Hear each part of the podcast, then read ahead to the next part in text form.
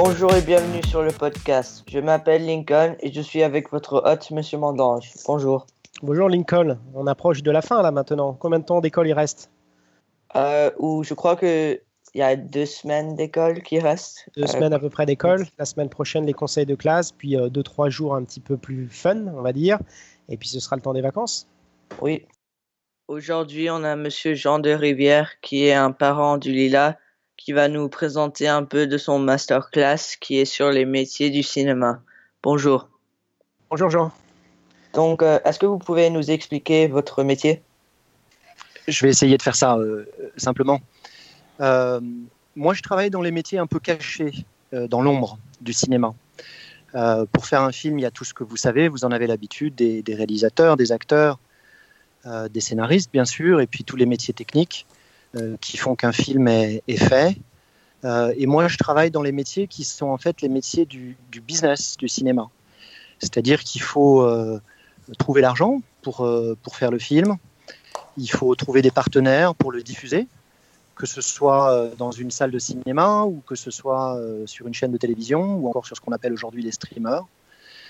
Donc mon métier, c'est de travailler pour une société française qui s'appelle Ubisoft, qui est une société de jeux vidéo que vous connaissez, des jeux comme Assassin's Creed ou Les Lapins Crétins ou Far Cry, uh, Watch Dogs, uh, The Division, des jeux comme ça, que je pense certains d'entre vous ont joué. Et j'ai été recruté il y a maintenant 9 ans par Ubisoft pour euh, porter euh, ces jeux dans le secteur de l'audiovisuel en général.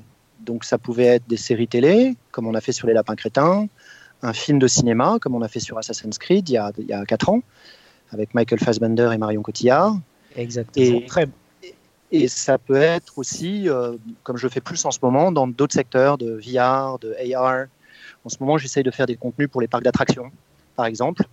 J'essaye d'amener ces franchises donc au sein d'Ubisoft, euh, j'ai été recruté pour amener ces, ces ce qu'on appelle maintenant franchise, mais, mais, ces jeux dans ces autres secteurs de l'audiovisuel. Voilà. Donc c'est un métier euh, passionnant. Euh, je suis sur un secteur très porteur, qui est le secteur euh, du jeu vidéo, et, et, je fais un métier différent de ce qui est le cœur de métier d'Ubisoft. Euh, c'est d'en faire euh, des contenus autres que des jeux vidéo. Merci. Intéressant.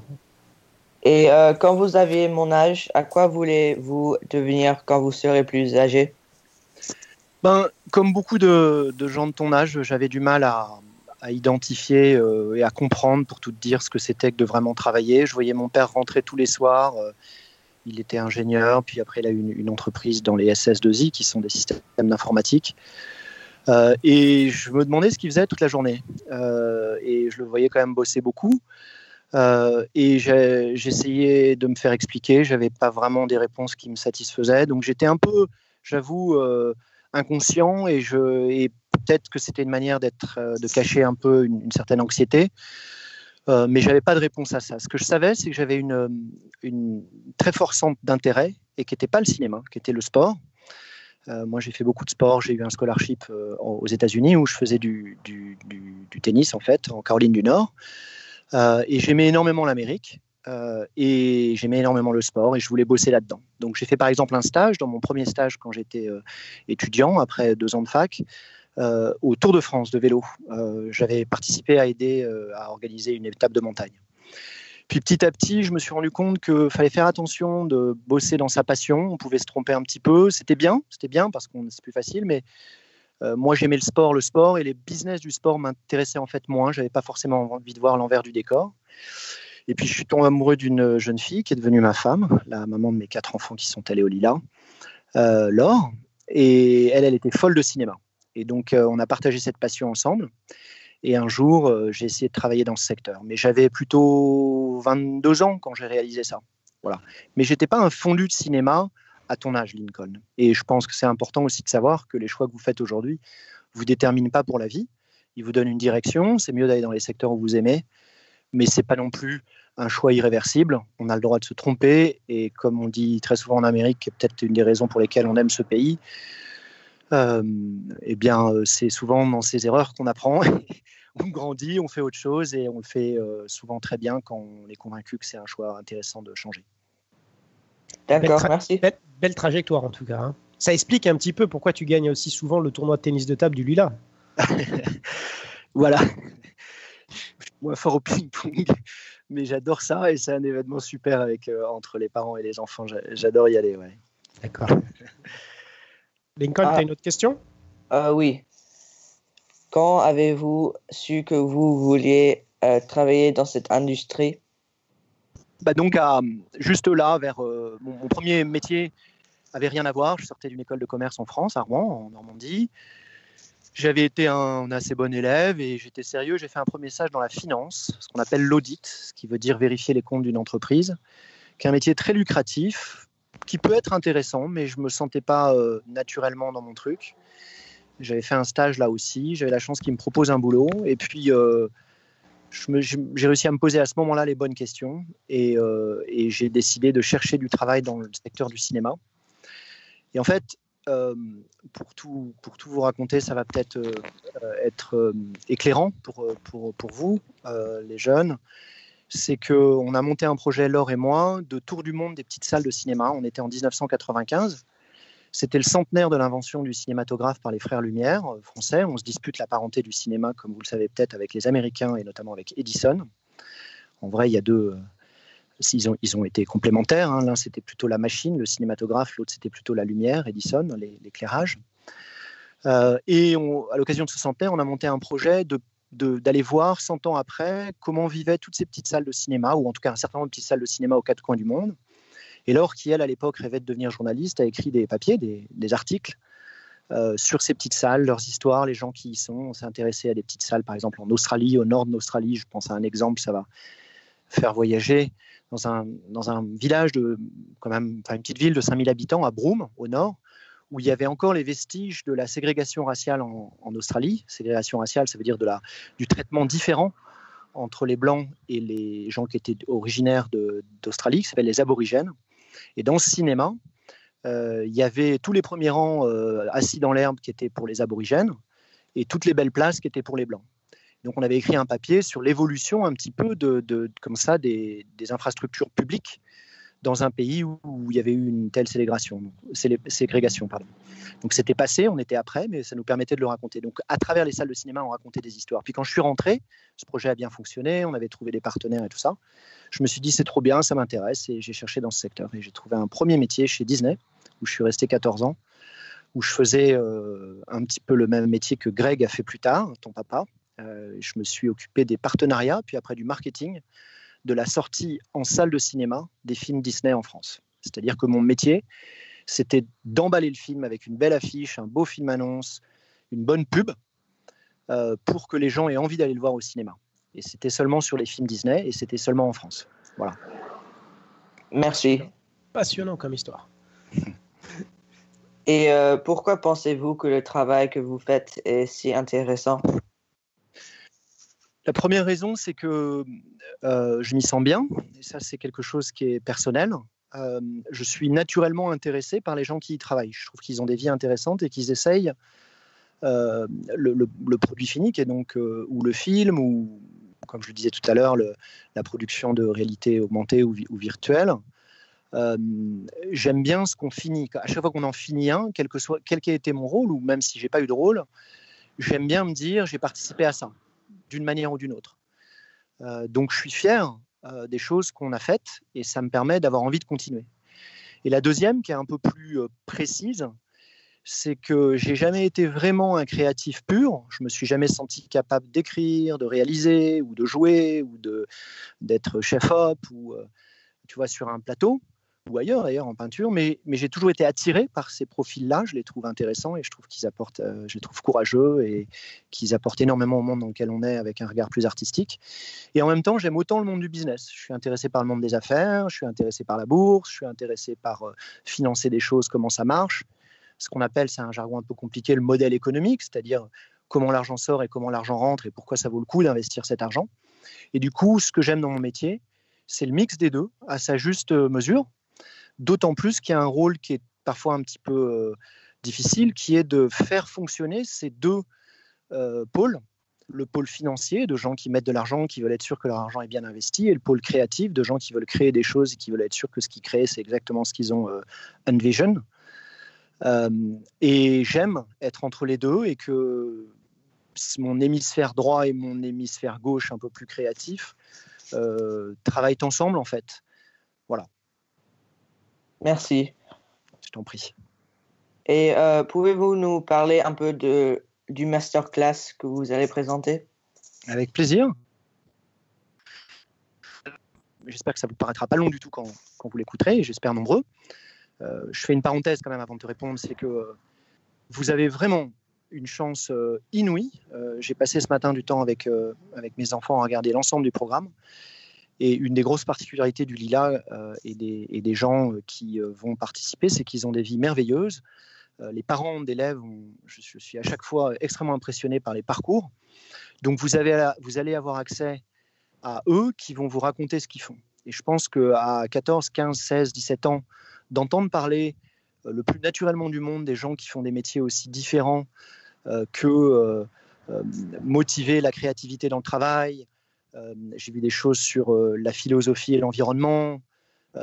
et ben c'est absolument unique.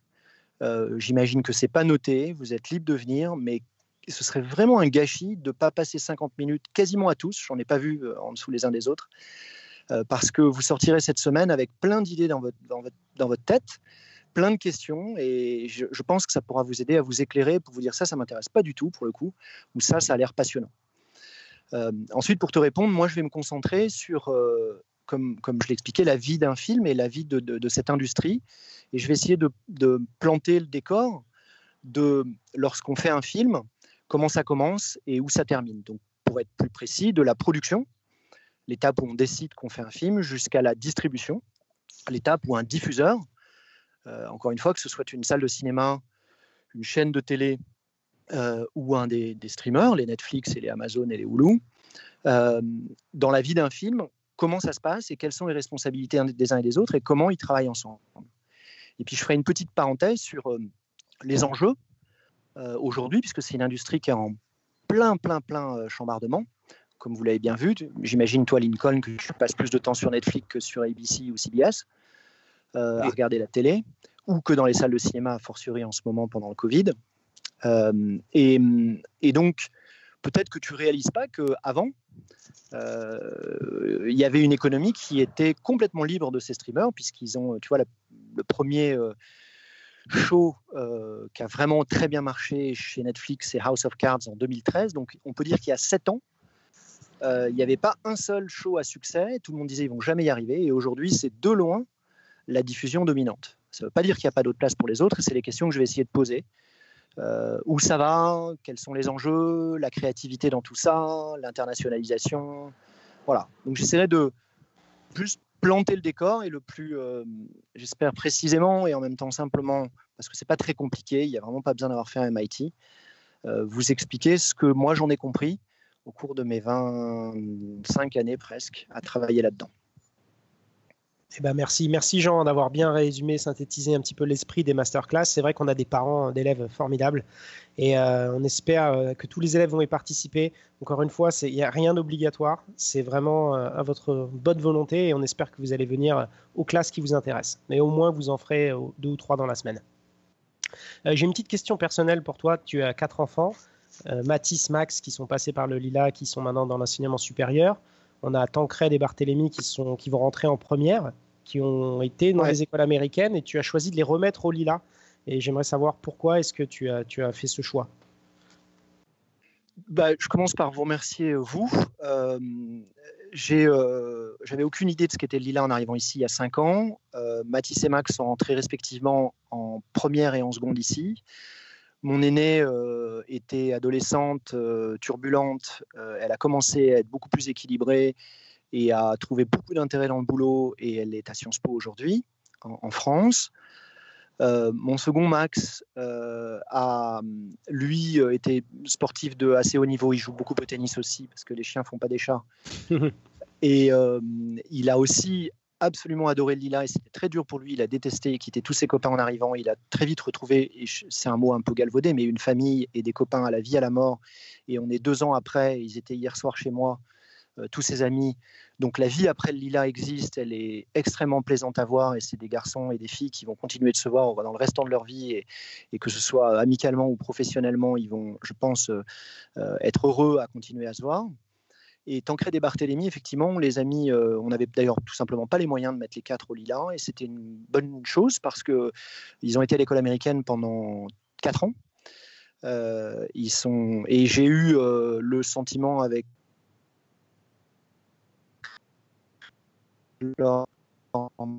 des, des enfants de double culture. Et que on courait le risque de, de, de, les américaniser un peu trop à notre goût. Euh, mais ce raisonnement fonctionne, je pense, aussi pour des Américains. Je pense qu'on vit dans un monde global, pluriel. Et la chose qui me plaît le plus euh, au Lila, c'est la diversité. Euh, et c'est des enfants, encore une fois, on le disait tout à l'heure, dont les parents ont des trajectoires toutes différentes, souvent très risquées ou courageuses à venir entreprendre ici.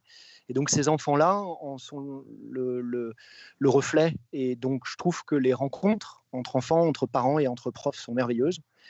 Et enfin, rien ne remplace, mais rien, le nombre d'enfants par classe et, la qualité de l'enseignement, bien sûr, mais c'est plus simple quand on est 12 euh, ou 15 euh, que quand on est 30 ou 40, comme ils étaient à Taft, puisqu'ils étaient en high school la première année à Taft, mmh. et au préalable à Portola dans la vallée. Euh, donc on a, on a absolument adoré les deux avec les deux premiers enfants et on a eu envie de donner cette chance euh, aux suivants et qui maintenant ont la chance d'avoir le double bagage qui je pense leur sera utile. Merci. Oui, oui, c'est clair. Merci, merci à toi. Je t'en prie, merci beaucoup euh, Mathieu, merci Lincoln. À, à, à, mercredi matin, je crois, en ce qui me concerne. Bye. Mercredi, mercredi pour ta séance. Euh, okay. Merci encore à Monsieur Jean de Rivière et euh, peut-être euh, aller à l'année prochaine. Peut-être à l'année prochaine. c'est sûr. Super, génial, merci. merci. Super, merci Jean. Donc, Monsieur Vendange, euh, il y a quoi sur le programme de cette semaine? Alors, il reste plus que huit jours de cours de cours. Enfin, ça va être un petit peu des cours particuliers parce que les cours en ligne, vous savez que se sont, se sont arrêtés. La semaine prochaine, vous allez avoir les conseils de classe qui vont débuter. Vous avez dû recevoir le calendrier de votre conseil de classe. Vous avez tous été invités pour la première partie. Cette année, on change un petit peu le format.